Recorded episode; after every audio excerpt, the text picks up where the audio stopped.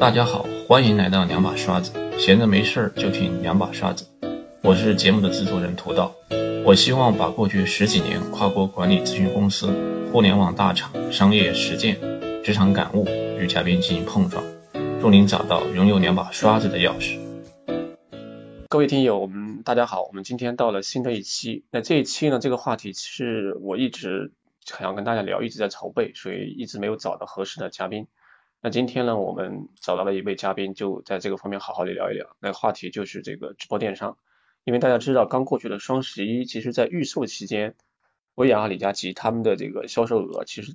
加起来快到两百亿了，那超过了近四千家的上市公司的这个营收。所以说这一点是几年之前其实大家是完全没有想到的。所以说，那直播电商目前是一个什么样的这个状况？未来它会朝着哪些方向去发展？我们今天就跟这个阿豪好好去去聊一聊这个话题。那开始之前，请阿豪先简单的自我介绍一下吧。对，那个很开心倒是能够邀请我来做这个分享啊。我个人来说，其实我是幺六年校招进的这个 YY，那呃，然后我自己在 YY 里面其实先后也待了大概两到三年这样子。那其实 YY 呢，嗯嗯，据大家所知道嘛，它一直是直播界的黄埔军校嘛。对，至于直播这个事情来说，其实最早是 YY 开始建树的。那我自己的职业经历其实分为两部分嘛。那一部分可能就是在整一个 YY 体系里面，当时我们做了一个叫做虎牙直播的一个海外版。那么这个海外版，其实我自己是经历了整个产品从零到一，就从零到百万。那么另外一块，其实是从幺九年开始，我自己开始做这个，嗯，电商直播这块。那在电商直播这块，其实我自己又呃平台视角也有，然后我自己在 M 目前是在 M C N 工作，然后目前我在的是一家业界可能排应该综合实力来说应该排排前五的一个 M C N 机构，叫瑜伽娱乐。对，那我主要负责就是这个机构里面快手整个电商板块这块事。那我自己其实也带了一个接近三十人的团队嘛，那可能我们目前做的业务会比较广，就是在目前专注在做快手电商这块。那可能像是涉及到快手电商这个商业化业务，就是带带头业务、广告投放业务，啊，包括说我们有做一些供应链，呃，撮合这么一些业务，还有还有第三块业务，可能一些达人业务我们也在做。所以说，呃，大体的，嗯，大体的我自己的职业的框架是这样子。那我自己的也自己也，那。嗯，也做了一些头部的达人吧，就是外界大家看到的一些一两千万粉丝这种主播，也做了一些这个呃，结合这些主播做了一些像中国黄金啊，然后包括潮牌 MLB 跟 Covers 的一些千万的专场。嗯，OK，整理很丰富，有平台视角，也有 MCN 对吧？也操盘过，对，卖货对吧？反正都有。对，对，是这样子。那我们就开始这个正式的话话题吧。我想，其实因为直播电商这件事情啊，其实大家不陌生。但是我其实想最开始跟你先去聊一聊，是说直播电商如果是从商业或者是从零售的角度，它其实是解决了零售的什么样的问题，对吧？那这个其实是一个决定它未来发展的一个一个起点。呃，直播我认为它对零售、对销售而言，它其实是更加高效提升了整一个呃售卖的一个效率的一个问题嘛。那呃，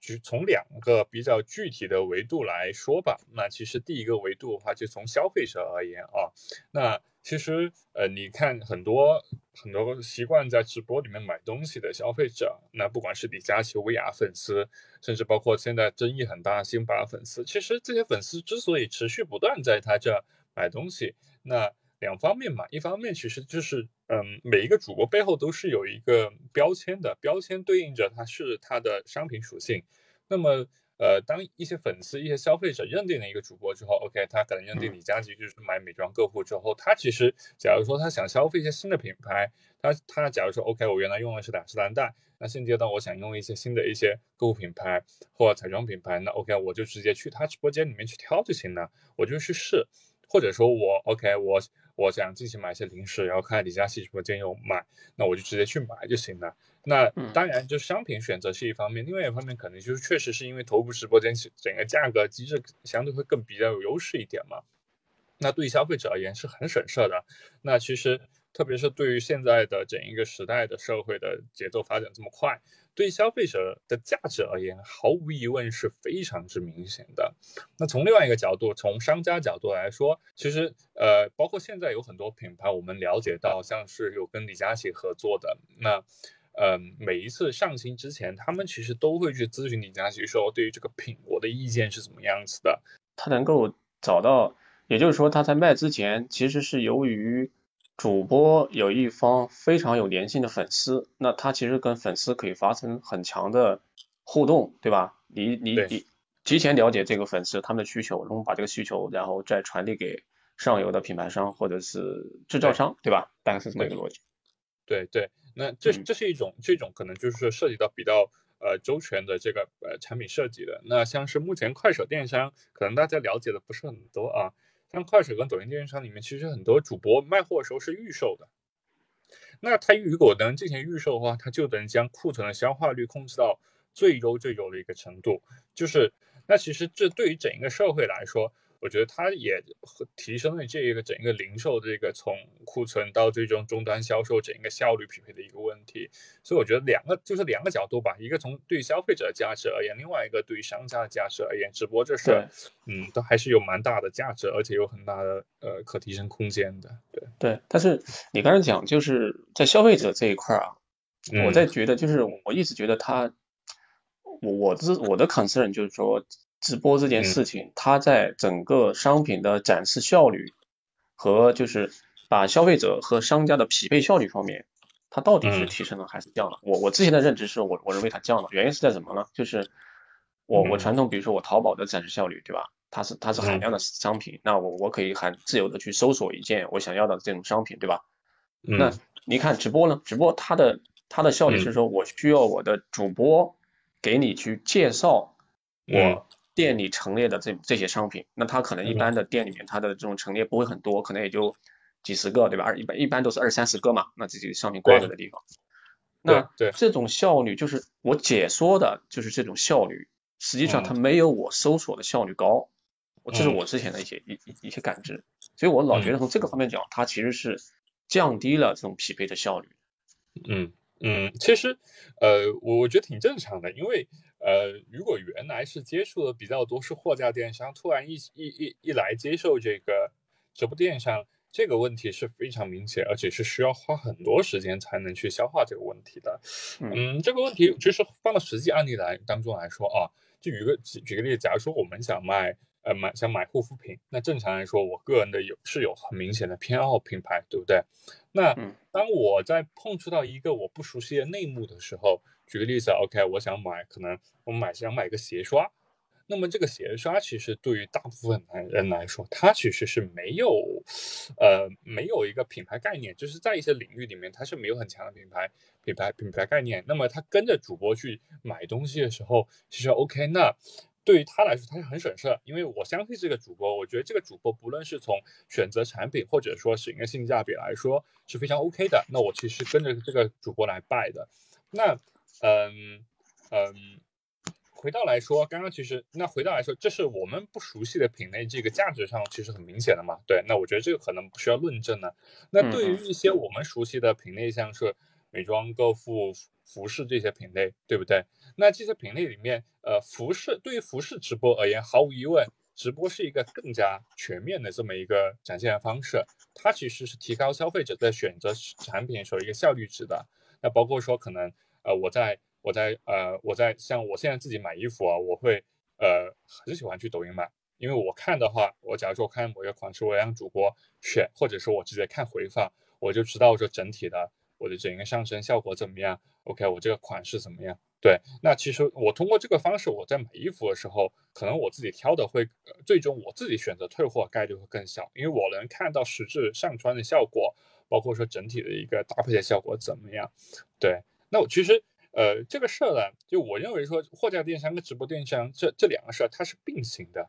逐渐并行过程当中，它其实是能够找到一些互补，它也不是一个，我认为它也不是一个互相替代这么一个呃两种呃零售模式，它一定是一个互补的，在某一些具体的品类上，某一些具体的用户上，那其实呃，我觉得货架电商只是在消费了中国可能。呃一部分的呃网购这么一部分人群，其实你像现在快手和抖音，大部分流量以前是没有在没有在这个呃互联网上购过物的，很多可能就是因为直播电商呃知道了说有淘宝这事儿。然后今年有一个特别有意思的现象，晚点包括我会想，就我发现周围有很多下沉市场的人，呃，开始了解到双十一这个概念了，是因为通过直播电商才了解双十一这个概念的，对，所以其实是有很多人，那这部分呃没有没有网购过的人，他们通过呃直播来购物，对于他们来说效率是很大的，因为对于他们来说，他们可能甚至很多 A P P 都不知道怎么使用。那你要想，现在一个淘宝或京东双十一的活动一进去页面，哇，那都是信息啊，那怎么样选择？对于他们来说反而是负担。但是直播电商这事呢，对于他们来说反而是变成了一种，就哎，我跟着这个主播买就行了，很自然，很舒服，对吧？简单。我跟着他买买买买完之后，OK，那我我我我我整个购物体验其实是非常非常 OK 的，对。所以这事呢，嗯嗯，就是我觉得是一个。嗯，更就需要从原来货架电商那个场景里面去拔出来，去看更多的人群、更多消费场景、更多品类。直播电商它有它适合的场景，那这个场景我觉得可能分成几类，一类是说对于我新的消费者，我去进入这么一个场的时候，我有一个主播引领着你去去传递一些信息，对吧？那其实更容易降低双方的信任成本，那这是第一种可能。第二种是说，我其实原先不知道这个品牌，我只知道这个主播，我其实是跟着我信任主播去买商品，那这些又增加了他去买的这这么一种可能嘛，所以这这可能是第一种第一种情况。那站在这个就是信任的角度，另外一块呢，就是说对某些呃他的目的性很强的消费者，他其实很简单，我不想从货架那么电商中中去搜索，这种对直播的效率其实是低的嘛。那我其实就知道，说我基于我信任的这个主播，那有限的，比如说精选的二三十个 SKU，我就买就 OK 了，对吧？那这可能又是一种一种可能。还有呢，我觉得是说，对于某些品类，就你传统的货架电商的这种模式，要建立它的这种信任，或者你很难，比如说金额特别高的，对吧？我那我拍的或者我展示的这种传统的这种图文方式，它总归有它的死角，或者我觉得就是我我看不到地方，那我肯定就不会买。但如果是直播这种方式呢，它其实会依托我的这种视频，对吧？我全角度的这种视视频，以及我的这种主播的解释，那可能也就构建了这种，还是这种对于比如说很高的这种附加值的这种成本，比如珠宝啊，对吧？这种东西，对，这可能又是一种可能的一个一个一个场景，对吧？另外一种我觉得就很简单，就是大家一直说的直播是最便宜的，就对于大家特别追求这种性价比或追就占便宜的这种消费者。我就是很明显，我就是到直播间买这种特别便宜的商品，最低价，对，这是我的一个也是个场景。所以基于这个东西，我觉得确实它在传统的货架电商之外，像你讲的，比如说你刚才讲的那个二三四线城市才知道双十一，它确实形成了一个一个增量，就从这个角度去，对，是的，对吧？是这么个意思，对对，OK，对。所以这个其实也就决定了我我后面肯定再再跟你去聊，就是说。这其实决定了我们未来就是直播电商这件事情，对于这些卖货的品牌商来讲，它到底是一个常态的销售渠道，还是说我就是等到我这个大促的时候，或者说我想出货的出库存的时候，它是一种渠道，所以跟这个其实是蛮这个紧密相关的。我们这个后面可以再去再去聊这个话题，好吧？对，可以，可以。OK。那我想接下来就是刚才你讲我们这个讲这个直播电商的这个本质之后，我想就是从你的观察，从一七年，因为我知道我前面时间我也听过威亚他讲嘛，他其实也是从一七年开始做直播电商，是淘宝的小二，当时找到他说，哎，你要不要尝试这么一件事情？那他就尝试了，其实他也不知道这件事情有有什么样的空间有威力，他就去做了。然后最后他就出来了，对吧？就做火了。是。所以其实直播电商从一七年到现在，其实时间也不长。所以你的观察，你你大概觉得直播电商就经历了哪些不同的一些阶段？嗯嗯，总的来说，我觉得现在目前直播电商可能也只是在前期吧。前期我觉得中期应该都还还没到吧，因为整体的呃从业者呀、资本的熟悉情况啊，包括国家的政策综合各方面。嗯，我认为都还属于比较前期一个阶段。那其实我我认为说直播电商从幺七年到现在嘛，大概这么四五年，每一年每一年都是一个阶段吧。也说一七年属于一个混沌开源的一个阶段，就是说，呃，最开始的时候，幺七年其实是淘宝直播开始一点一点在做。那我公司，我现在团队有个小伙伴，幺七年的时候就开始做淘直播了。那他那会儿他就跟我说，那会儿就真的是满地是黄金，就只要你播了，那其实你的流量就会疯狂的来。那会他们一天播个十二个小时、十六个小时，就基本上是在捡钱嘛。那那会儿其实。呃，就是我们同比几个视角来看嘛，那会抖音，抖音幺七年好像 DAU 还应该还是没有快手，呃，没有快手高，应该是到到幺八年才幺九年才比快手高吧。所以说，其实那会儿抖音就是量还没有那么大，那在这里面意识到电商机会的人其实反而更少。那快手的话，那会儿其实私域已经慢慢慢慢有一些呃成交了起量了，对，那。综合其他平台的话，你像之前 Y Y 幺七年的时候，逐渐也有一些人在做呃这个直播带货，只是说那会儿平台封的会比较严一些。对，所以幺七年是整个混沌开源的一个状态，有一部分已经开始在淘直播里面意识到说，OK，这是很有未来的一个方向，并且逐渐开始积累量了。那嗯，幺七年是一个单独的一个阶段，幺六到幺七年吧，那幺八到幺九年其实是一个。呃，某一些细分平呃细分平台开始有疯狂发展阶段，那最明显一个特点，幺八到幺九年的话，就是说整个淘宝直播起量起的非常夸张，就是薇娅跟李佳琦就是在这两个阶段疯狂。呃，积累流量啊，积累平台效应起来的，那刚好是，嗯，这里业界有个比较争议一个问题啊，说到底，呃，薇娅跟李佳琦是不是当初淘宝直播的这个运营负责人赵媛媛老师一手操盘的，就是他的策略决定的？那我会觉得说，嗯，这个当时有人说，呃，有人把这口黑锅，呃呃，就是让这个赵赵媛媛当时这个淘宝直播赵媛媛老师负责的嘛。那其实我会觉得，就是说，不管是哪一个平台起来做直播这事儿啊，这个巨头这个问题呢，其实都是挺难避免的，或者说就是必须要去面对这个事情的。对，所以就这个阶段，淘宝直播疯狂起量嘛。那其实幺八到幺九年的快手其实也开始意识到这个事儿了。然后，然后快手的话，因为是幺七年之后，呃，幺八年它的整个直播收入、直播的打赏收入。进入到进入到一个全新的阶段嘛，他们也在思考着下一个商业化的机会点在哪里的时候，他们就看到电商对于整个社区的一个一个情况嘛。所以幺八到幺九年，其实快手做的更多事情是在铺它内部的一些电商基础设施，包括他说他接了模块，加了呃接了有赞，对吧？然后开始有让嗯生态内一些头部的主播有带货，包括散打哥，还有那会儿的辛巴已经开始在呃做一些初期的尝试了。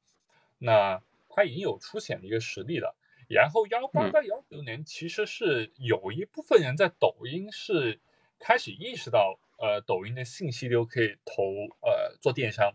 呃，我周围有一个嗯比我年长一年，九三年的一个有一个呃兄弟吧，然后现在也在做快手电商，他幺八到幺九年做抖音的电商，就我们称之为二类信息流电商。他两年赚了接近五千万的净利润，就这个人非常厉害。就是幺八到幺九年，已经有人开始意识到说，OK OK，抖音很有潜力，很有潜力。你觉得他？你觉得他他怎么能有这么这么这么高的敏锐度呢？觉得我我们对这个比较感兴趣。对，其实我我觉得这个就是可能是呃，一是他自己的原有的，他刚毕业的时候做了信息流的方向嘛。第二个可能是机缘巧合，说让他自己意识到，他可能就因为。做这种二类信息流商品的，这个是一个圈层，这个圈层的人，他能够就是他们会经常一起交流效率消就交流消息。就是做二类这种信息流电商的人，他们其实是对流量最敏感的。就这群人，不管是在抖音、快手还是现在的视频号，他们对信息都非常非常敏感。对，所以就是因为他们圈层，他们做的品类跟他们的交易的产品的类型，决定了他们对这事儿呃非常非常的敏感。哦，那个。直播的时候，一七年的时候我在干啥？我就在做跟淘宝直播就是 规则规范相关的事情。就是说，对，哎，我淘宝主播我去播的时候，哪些东西能播，哪些不能播，这应该有一套规范去规范整个的这些这些主播，包括你是不是违反广告法等等相关的这些东西。对，但是对，没有像你刚才讲的，你那哥们儿一样，我真的去去去去投入去做本身跟直播商业相关的事情，对吧？如果能做了，哎，嗯，说不定现在你已经在夏威夷了。对对对，哎呀，可惜了。对，然后到了二零年开始，基本上就是疫情疫情因素啊，然后各种因素就导致说，就是直播电商就是百家争鸣嘛，对吧？是个平台都蹭一下直播电商这个事儿。然后二零年基本上我认为是淘宝直播上半年是淘宝直播的一个，就是业界大家认为最牛逼的时候了，就是可能是那会儿不管是这个主播的情况、品牌情况。综合各方面来说，就在业界声量最大的。那同时，二零年也是快手，呃，快手经历了幺七、幺八、幺九年基础设施呃铺垫，包括团队铺垫之后，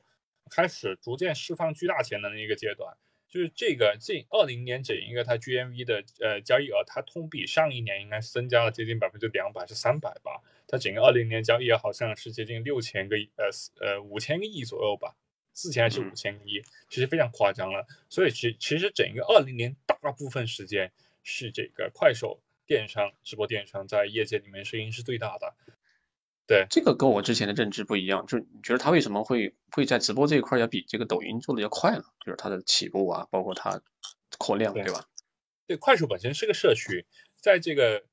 社区里面，那。有个特别有意思的点是什么呢？就是在这个社区里面，原来它就天然自带很多这个交易属性，然后关于呃商品的这个资讯信息情况，那又基于说它原有的这种社交关系，它很容易就能产生这这么一种就是电商的这么一种氛围。所以说，呃，它基于它原有这种社交关系，呃，这个商品属性的这种氛围，那让它。呃，本身是他做这个事情的时候，我会觉得他是一个顺势而为这么一个事情吧。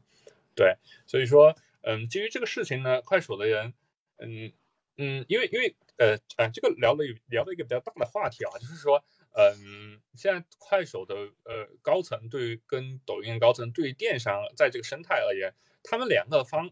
就底层看法其实是有巨大巨大的差异的。快手的人会觉得，就是说电商是我生态里面一个部分，这个部分到底要怎么组成，我没有办法现阶段下一个定义，所以他就是，呃，他看到的时候他就去做了，他没有想明白。然后，但抖音其实对电商而言是一直逻辑都是非常清楚的，就是我我要做的是品品牌，品牌对于我的生态而言，它就是为我的信信息流贡献呃贡献更多的这个广告费用。对我要做的，所以也只是品牌，所以它的逻辑一直都非常清楚。那快手其实逻辑是没有那么清楚，快手只是觉得到这个阶段，我市区有我社区有这个需求，我就做这事。抖音可能前面是因为它整体信息流收入一直在处于疯狂增长的阶段，对于它来说，这个业务成分它就没有存在于它生态里面的一个必要性，所以呃，这导致于说，抖音应该是在我聊刚刚我们聊那个阶段嘛，抖音是二零二零年的下半年开始主力在推。抖音的品牌直播，并且说有一些品牌你能感觉到慢慢慢起量了，包括机构里面生态的服务商慢慢慢慢在长出来了，加上说很多人在幺八幺九年，刚刚我提到的，已经在这里面赚了一大波钱了，所以这个信息慢慢就溢出来，溢出了之后，很多淘金者在二零二零年开始大量涌进整个抖音生生态里面，所以其实到二一年，因为快手，呃，我们也聊了幺八到二零。二零年期间其实已经消耗了一部分红利了，到二一年其实整体它会进入到一个相对平稳的一个发展阶段的。对它，呃呃原有那批呃最开始的红利的吃到红利的人，其实开始有一些已经就是说白吃完红利就走了，要有一些开始认真做下来也在调整，那平台也在对于商业化整体的发发生一个呃调整嘛。对，那么这时候其实抖音的品牌。呃，包括它里面的从业者的这个氛围的酝酿啊，等等各方面，其实已经到了一个阶段。所以二一年其实是大家能看得到，就是铺天盖地的所有人，所有人都说要做抖音的直播。那做抖音直播里面，很明显大家就是说做抖音的品牌直播嘛。那其实，在二一年确实抖音对于这个电商这个业务，其实也是进一步在加大流量的。那其实最明显就是我们能看到，在六幺八期间。只要是但凡是你的直播间带有品牌认证，抖音对于流量是真的是毫不吝惜的。对，那当然，二一年年底的时候，就是过刚过去这个双十一，其实抖音对对于电商流量没有啊年终的时候给那么多，嗯嗯，不过说也还好，呃，抖音对于就是他这下半年他没有给那么多，但但抖抖音一直知道自己要做什么。它像是两类两类型的直播间，它的流量永远是不缺的。一类叫明星的，因为我们公司有一个明星主播嘛，叫二嫂，就是广东这边一个比较本土的一个明星。他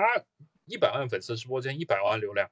这是个非常夸张的比例，就是一百万粉丝能一个一次直播能有一百万人看，这是非常夸张的一个数据。对，那因为它有本地的明星属性在这，呃，那。对于品牌直播直播而言也是这样。现在头部品牌我们有接触一些潮牌，嗯，像伊蒂哈德啊，然后这个 G 叉 G 啊，呃，这些年轻人喜欢的品牌，在在抖音里面，抖音也是毫不吝啬的。那对于这部分品牌而言，或这部分明星而言，他们他们其实对于整个生态来说是溢价的。这个品牌抖这些顶级品牌进进入到生态里面，他们在这做事本身上就会让很多品牌商。会觉得说，哎，抖音整个生态是非常好的。那么，呃，那么他们在考虑抖音的时候，其实是会有更有优先优先级的。对，嗯，那其实整个二一年就是，嗯，整个抖音非常舒服的一个年，就是我们认为就抖音收割了这么一个元年嘛。那同期的话，整二一年我们也接触了一部分淘直播的人，那我能感觉到淘直播现在很痛苦挣扎，然后大量的腰部主播其实散去了快手跟抖音。对，其实从二零年就开始了，三到二一年的时候，其实整一个腰部的主播在淘宝直播里面能感觉到他整个生存状况或留存状况其实很不好，以至于说在上一个月的时候，有部分淘直播的这个运营小二同学来到和我们面对面聊说，呃嗯，希望说在嗯新主播引入上，他们能够呃呃呃，我们希望能跟跟平台一起来做一点事儿嘛，因为他也跟我分享了一个消息，特别有意思啊，他说啊现在。他们去调研十个机构，十个里面有十个都认为淘直播不能做，不能做，不不能做成新主播了。其实这样一种看法对于一个生态来说是非常恐怖的，就是大家认为你这个平台已经没希望了。这样的话，你行业里没有从业者，那你这个平台只会你的整个供给侧，说白了，你的供给侧没有人工了。那么这么下去的话，你这个平台就就死路一条。那说句不好听的，所以说这个对我我不知道这个。有没有思考过原因在哪地方？我自己觉得是不是说，比如说，如果在抖音里面，刚才讲，他现在是也是在给这些这个品牌直播给予流量嘛，对吧？那其实这些人就是活跃在抖音里面的这些存量的这些这些消费者，其实很多，他无非就是整天在刷视频。那突然我有一个品牌这个直播出来了，那你你抖音只需要稍微导一下流，别人可能也就过去了，对吧？但是你对于淘宝直播来说就很难，因为对。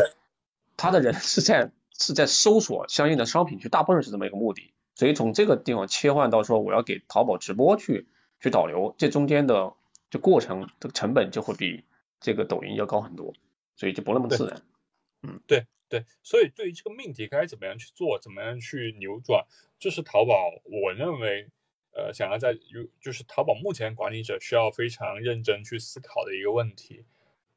对。但这里面其实我觉得有一个问题，也是站在抖音或者站在直播平台方角度，其实他去做电商时候的一个很大的困境，就是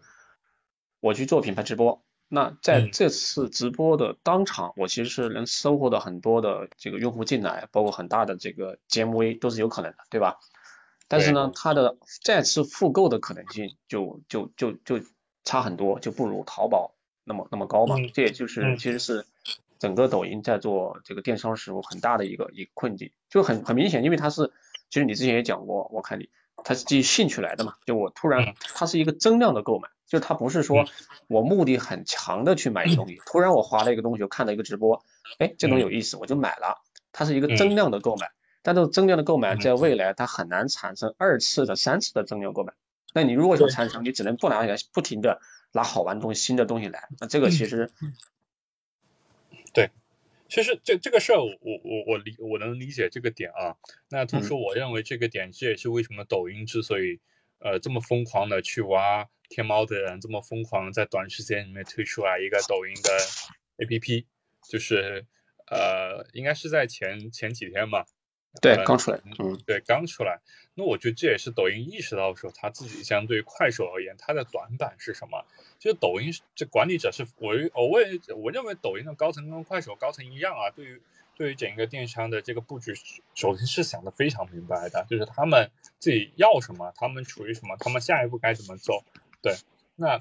呃，就是因为抖音这个生态里面，我认为兴趣电商这个概念是个耍流氓的概念。我个人而言啊。就是，嗯，它本质上没有给用户带来不可替代的核心的价值，用户只是看到好了买了，对吧？那但是呢，最终它留下来什么呢？没有，因为在抖音这种信息的电商里面啊，领域里面，用户是跟嗯，就是内容跟用户跟 UP 主之间的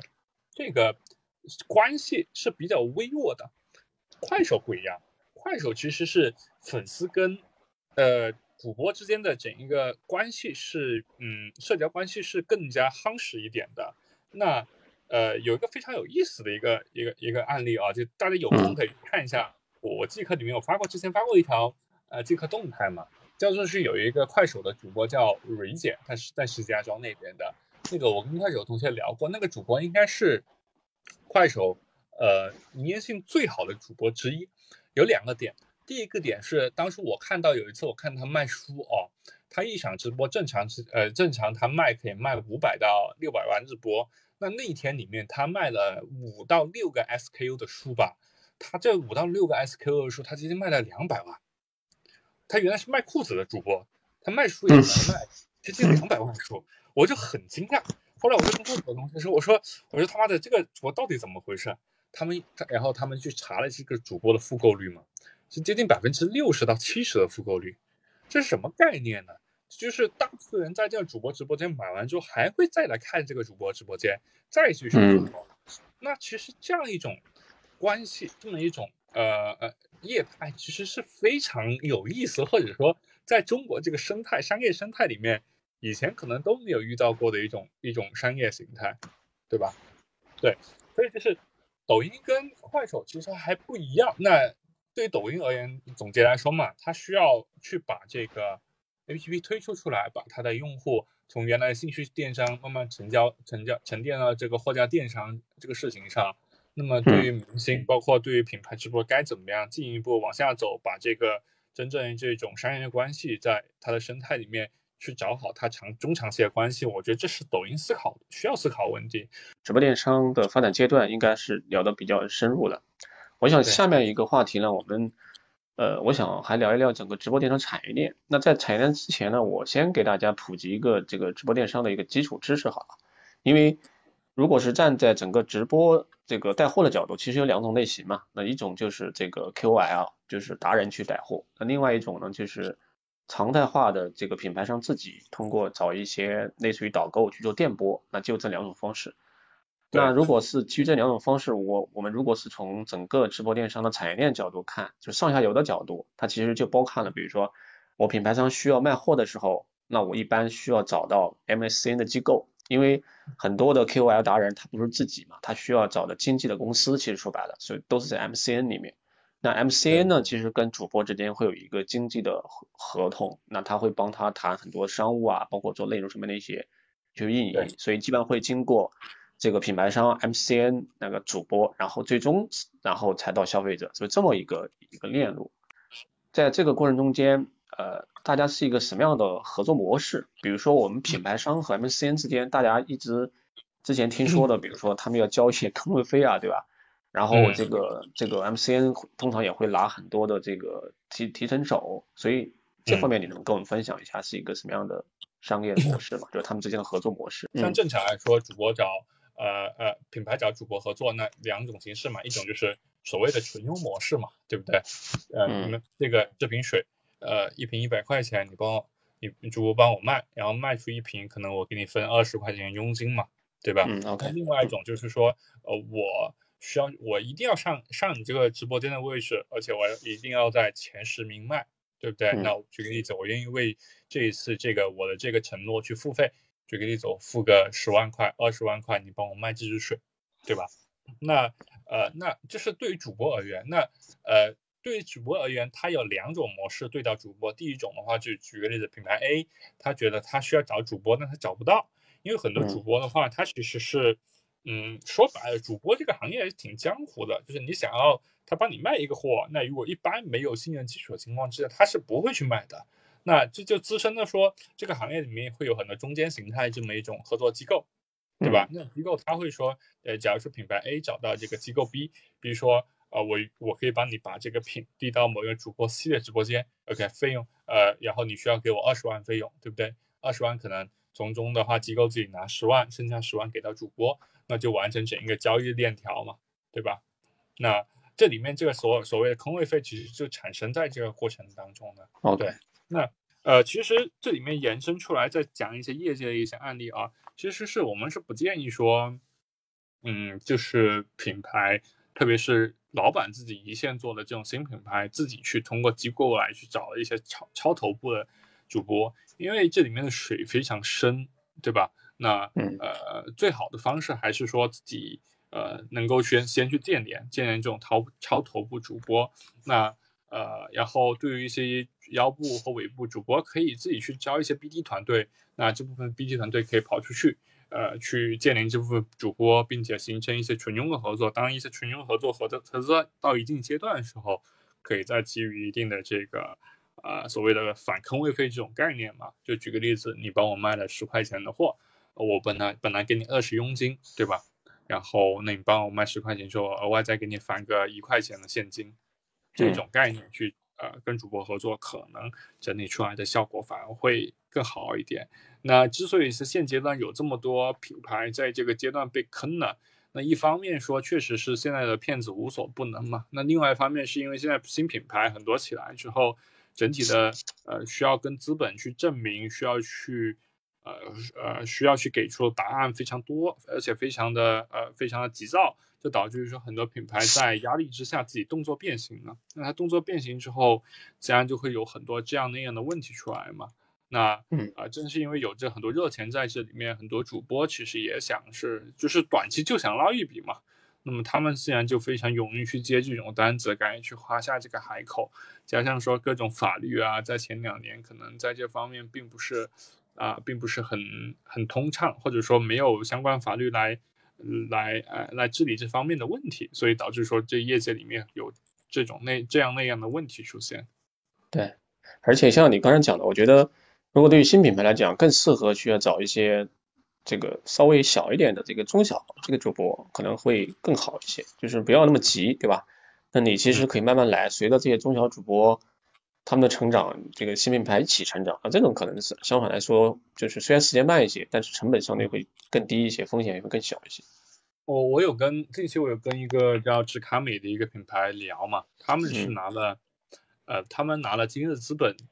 应该是在上一年，二零年拿了今日资本一千两百万美元的这个 一个应该是 A 轮融资吧？对，拿的钱还挺多的。然后经济资本本来也很厉害嘛，经济资本是那个对对头部今日头条的头头条的一个嗯嗯机构嘛。对，然后他们其实拿了钱之后，我跟他们的这个操盘手嘛，他们的这个总经理有聊，啊，关系挺好的，我们聊的挺开心的。那他其实他他们现在这个品牌，他们对待直播电商，他们特别有意思啊。他们我前段时间跟他通了一个电话。他说他们现在做的就是做抖音直播，他也不做快手直播，他也不做淘宝直播。他说我就想把这个生态先把它啃明白，然后啊我然后我就猜嘛，我我说我猜你为什么这么想，然后我说你一定是觉得就是现阶段你的品牌心智没有养成，你的用户群体在整个大生态里面定位是怎么样，你还没有定位还没有摸清楚，所以你这个阶段你不想太激进，反而这个阶段更你更想做的事情是说你希望是通过。你自己先专注来做一个生态，把生态规则、团队各方面的呃呃基础夯实之后，再去进行放量，再去进行下一个阶段的发展。那那他说确实是这样子的，因为对于他们而言，他们因为因为这个品牌创始人他们年纪是相对比较成熟一点，大概都三十五三十五岁左右到四十了，所以他们在创这个品牌的时候，他们其实耐心是非常充足的。他们已因为已经经历过事儿了，他们知道说什么叫品牌。什么叫呃忠诚度？那对于他们来说，他们能想得明白这事，他们其实会有更多耐心在呃做事。当然，他们也也犯过错，他们有跟一个主播合作花了二十八万坑位费，只卖了两万块钱的货。那他们其实也经历过一些深痛教训，教训之后，他们其实自己慢慢慢慢也在转变自己的心态吧。就一个问题嘛，就刚才我们讲的这个，其实就是品牌商和主播之间的这种利益分割，其实诉求点是不不一样的，所以就会存在很多各种各样的矛盾。我们就前段时间那个什么欧莱雅和这个李佳琦之间的这个矛盾，对吧？其实就反映了这个这中间的矛盾。就我的理解呢，就是可能有几个方面，就诉求点大家确实不一样。就是站在品牌商的角度呢，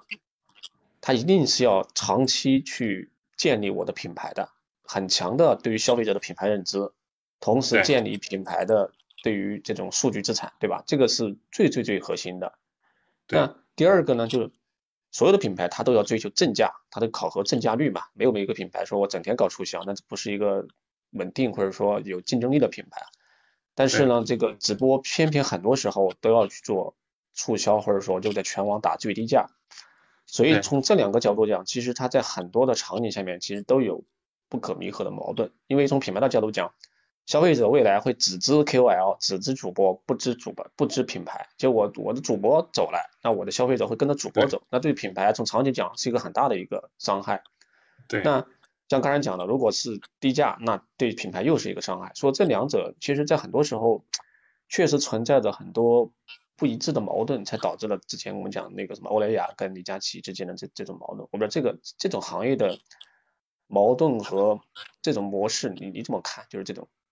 用毛主席的话来说，就是所有事物都在矛盾当中生长嘛。就是你要抓主要矛盾，放下主抓主要矛盾，放次要矛盾嘛。那对于品牌而言，其实你看，不管是薇娅跟李佳琦，呃，薇薇娅啊呃，欧莱雅跟李佳琦这个事件，就是不管哪一方对于这个事情，大家都是采取一种就是，嗯，这个事儿平息就好了这种心态。因为大家彼此都明明白彼此对彼此的一个重要性在这里面嘛。那其实呃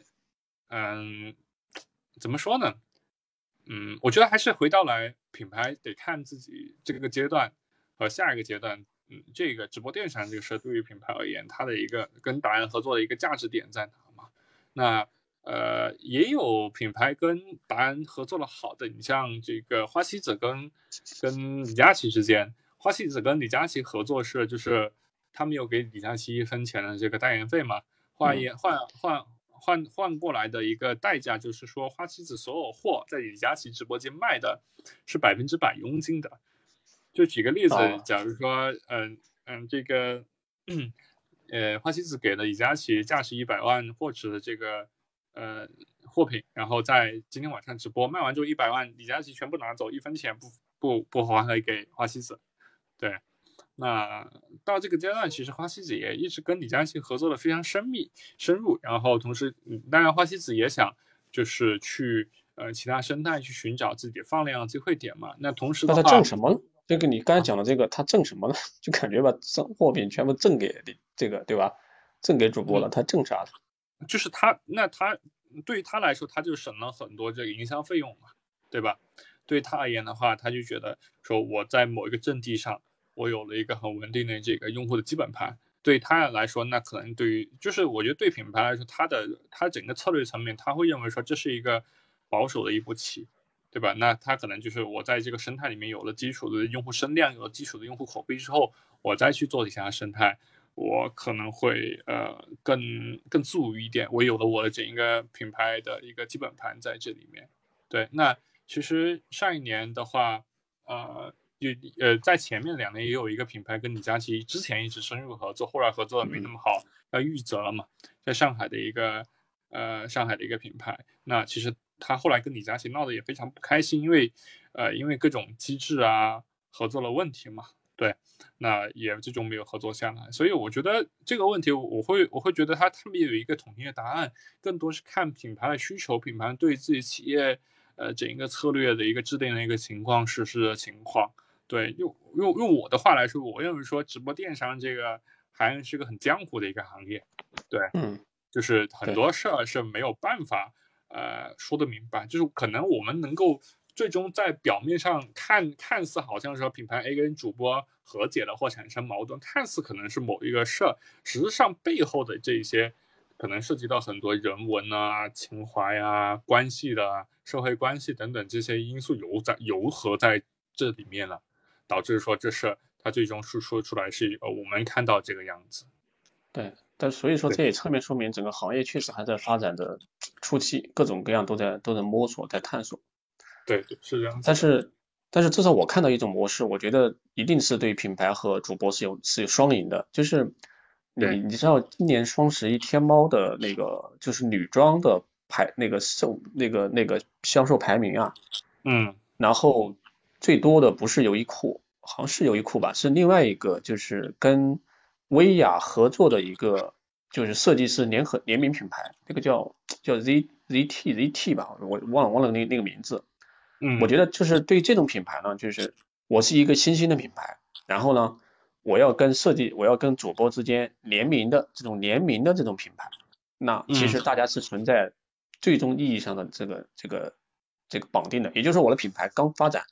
又没有到那么知名的时候，这个时候其实很容易形成。新品牌和主播之间，只要我有一种更长远的利益绑定的机制，那这种其实是可以去持续健康发展的。它其实就是在那个服装的品牌之上，比如说我有一个薇娅的 logo，同时也有我这个本身这个品牌，这其实就形成了一个双方的这个联名的一个品牌。这种方式我觉得还是可能还是蛮蛮健康的一种探索。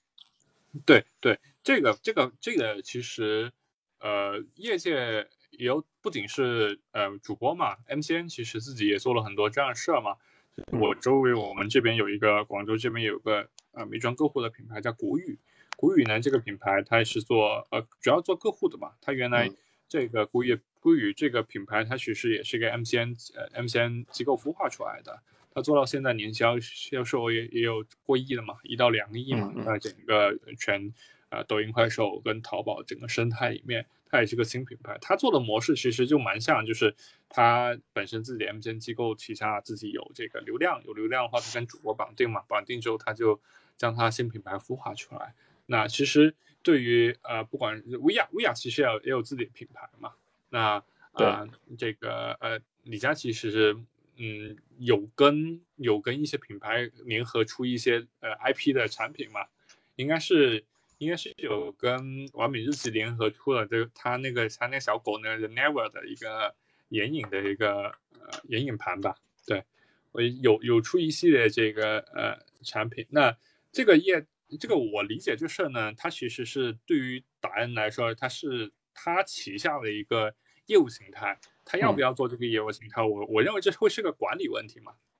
对，就是他内部想想不想做这个业务。那对于这个新品牌从业者来说，我觉得跟头部达人合作的一个核心点在于说，你像是我我刚刚呃，你有聊到这个服饰品牌嘛？那可能他跟达人合作的这个点，我认为说资本层面上达到一定合作是一方面，另外一方面可能核心更核心要考虑到就是说，呃，整体的它的整个供应链管控怎么样跟达人去啊形成配合，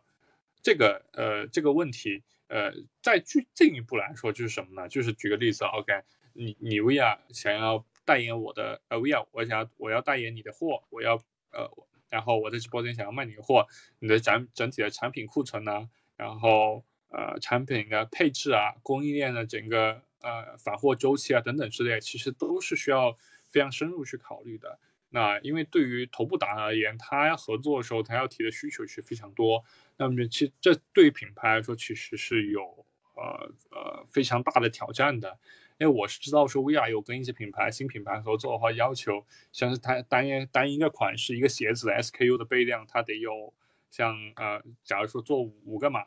三十六到四十，它可能五个码得备个五到六万双鞋子。那么其实对于新品牌而言，这个。呃，这个整个供应链要求，包括金融金融呃资资金资金链要求，其实是相当大的。对你说的这一点啊，其实我之前在那个薇娅不是自己出过一本书嘛，他在那本书上写过，他自己就深受，就是一旦流量起来之后，你现有的货没有，你没有备足，他上过吃过这个亏。他中间就说他之前就是在做呃天猫的时候，然后参加双十一。就是之前也没有说医医疗的双十一这么大的一个威力，然后就量一下子就起来了，其实货没有备足，然后中间就把这个单也给接了，然后最后导致是说它的供应链跟不上，就你完全做不出来，或者说你做出来之后，那个商品本身存在很多的各种各样的质量问题，所以 所以他提这个要求，我就感觉是就是跟他之前的这个经历有关系。对，是就是嗯。同时呢，很多的这个呃头超头部单，他们在对库存要求上面其实是，举个例子，他能卖一百双鞋子，他可能要求你卖一备一百五到两百，对于他来说，他是希望多的。那对于新品牌而言，他就非常要求新品牌这个整一个呃零售后端的产品后端整个供应链把控的这个能力的嘛，对吧？嗯那呃很有可能你卖的很好，但是很多时候如果你卖的不好的时候，你没有能力解决这个问题，很可能这个新品牌在一个双十一过去之后，这个老板就每天都睡不着了，因为整个库存会压得很很呃很难受。是，这个其实就是一个很大的两难的选择。一方面我要备这么多库存，第二其实还有一个很大的问题，即使你这货全部卖完，还有一个很大的就是它其实退货率还是蛮高的呀。因为我我其实跟很多做服装的、做直播电商的聊过，他们嗯最高的退货甚至达到百分之五十，也就我卖一个亿我会回来五千万。但这个其实很恐怖，这个其实是很头疼的问题，对他们来讲。嗯，呃，这个这个点其实，如果说你在某一个生态内你做到做到有有一定熟悉情况啊，你像现在快手的话，它的整体全退货退款率对于很多服饰主播来说是三十多的到四十嘛，它三十到四十里面呢，可能有接近二十是这个呃，就下单之后隔天就退的，然后嗯它有十到二十可能是退货退款的，就是买回去之后发现不 OK，然后啊、呃我就退回来。所以其实这个比例的话，呃，目前还是以就是以还是相对是可控的吧。嗯，对，在一定范围之内，和那这个阶段核心就还是回到那个问题，就是你整个供应链的这个呃呃去库存的能力了。这个是目嗯前做很多新品牌的人，呃呃需要面对和思考的一个问题。对这个其实，呃，最终的我觉得落脚点就是说，我整个社会的专业化分工之下，怎么样去做协同？因为我 QOL 其实不控供应链，它可以提要求，但最终不控的嘛。其实很多都是品牌方自己在在履约，所以中间其实更好的协同，其实其实真的是蛮蛮关键的，就这个。